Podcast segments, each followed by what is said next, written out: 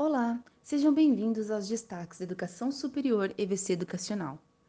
O Instituto Nacional de Estudos e Pesquisas Educacionais, o INEP, avaliará em 2022 mais de 6 mil instituições de ensino superior.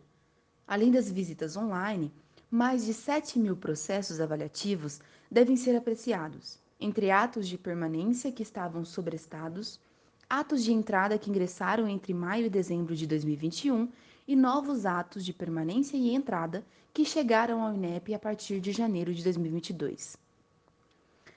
A série Um Território Chamado Internet, disponível gratuitamente no canal do Instituto Internacional de Educação do Brasil no YouTube, debate a educação midiática e os desafios da chegada da conexão online em locais isolados como territórios indígenas.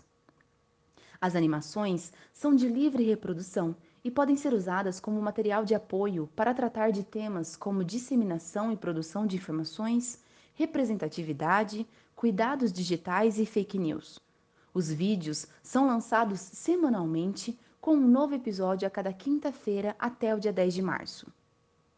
Cientistas do Brasil e da Alemanha deram um passo importante na busca de um composto que pode dar origem a um novo tratamento contra o câncer. A molécula estudada pelo grupo é um potente inibidor da proteína MPS-1 envolvida no crescimento de tumores sólidos. Os resultados da pesquisa foram publicados na terça-feira, dia 15.